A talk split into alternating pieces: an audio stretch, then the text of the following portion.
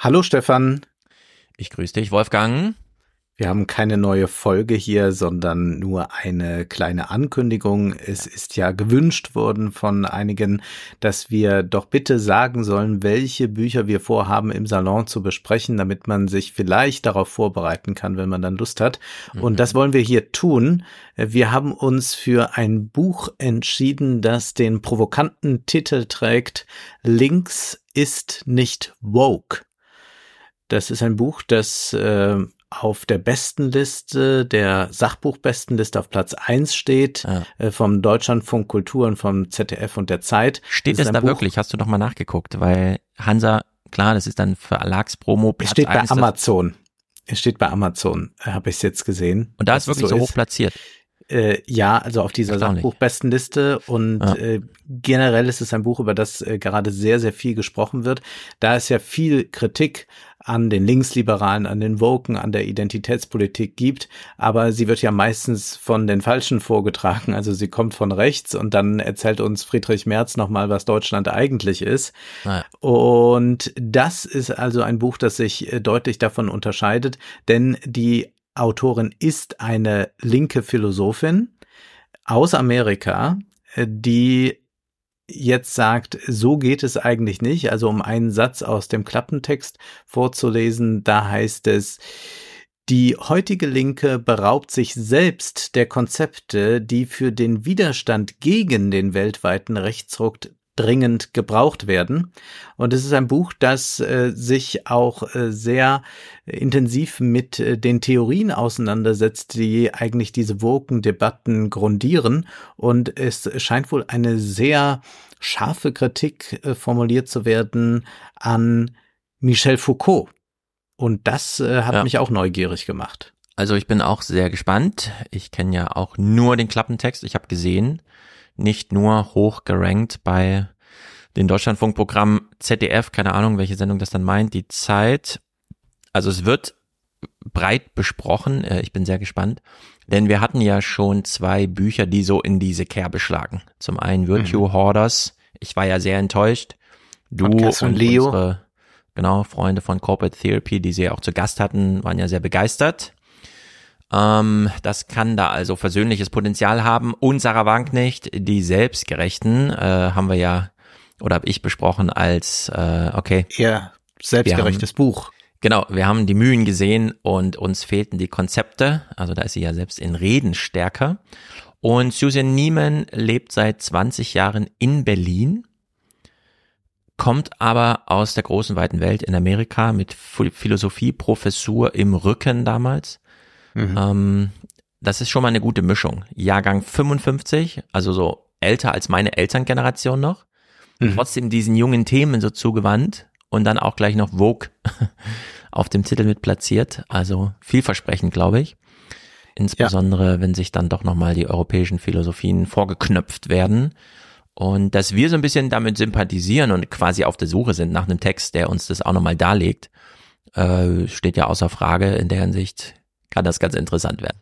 Aber es ist eigentlich äh, ähm, ein seltenes Mal, dass wir uns ein bisschen in diesen Kulturkampf hineinwagen. Wir haben das mal mit Catherine Leo gemacht und du hast das Wagenknecht-Buch äh, damals besprochen. Ich habe äh, das Buch von Omri Böhm zum Universalismus gesprochen, das ja. ja auch eine Absage ist an diese Art der Identitätspolitik. Aber sonst sind uns ja im Podcast diese ständig identitätspolitischen Themen eher fremd, weil wir sagen, wir wollen uns ja auf die wirklich wichtigen Sachen konzentrieren und wollen nicht äh, jeden Grabenkampf mitkämpfen. Und deswegen deswegen glaube ich, ist dieses Buch eine Möglichkeit, sich doch mal mit diesem Kulturkampf auseinanderzusetzen, denn er ist so dominant und überall zu erleben, dass man es ja kaum noch aushält.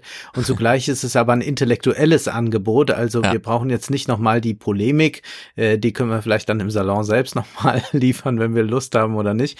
Aber jetzt muss es eigentlich mal um eine Auseinandersetzung gehen, um vielleicht auch mal auf eine andere Ebene wieder der Argumentation zu kommen und sich dann wieder auf anderes konzentrieren zu können. Aber es ist genau ein Jahr her, äh, dass ich ähm, über Omri Böhm gesprochen habe. Also wer das äh, nachhören möchte, das ist im Salon, der im September 22 erschienen ist. Äh, dort habe ich äh, die Thesen von Omri Böhm und äh, seinem Universalismusbuch vorgeschlagen. Und erstaunlicherweise habe ich jetzt wenige Tage äh, vorher, bevor wir das hier aufzeichnen, bei Twitter gesehen, dass Omri Böhm einen, ein Interview mit Susan äh, Nyman geteilt ah. hatte.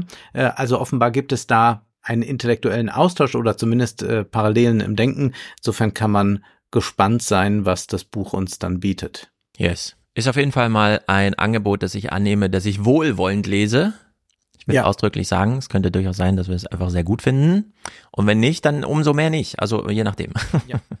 Und es ist auch nicht so lang. Also wir haben ja so viele äh, ja. sehr umfangreiche, aber doch äh, eher dünnbrüstige Bücher gehabt. Äh, dieses Buch ist äh, zumindest kurz. Es hat 176 Seiten. Also wer möchte, kann schon äh, mal reinlesen oder es schon ganz lesen, bis ja. wir dann im Salon drüber sprechen. Genau. Für die Unverbesserlichen, die unbedingt nochmal selber lesen wollen, was wir ihnen eigentlich vortragen. Nein, nein, nein, äh, nein, nein. Also es geht ja Nein, wir empfehlen darum, allen, diese Bücher Austausch zu gehen. immer zu kaufen.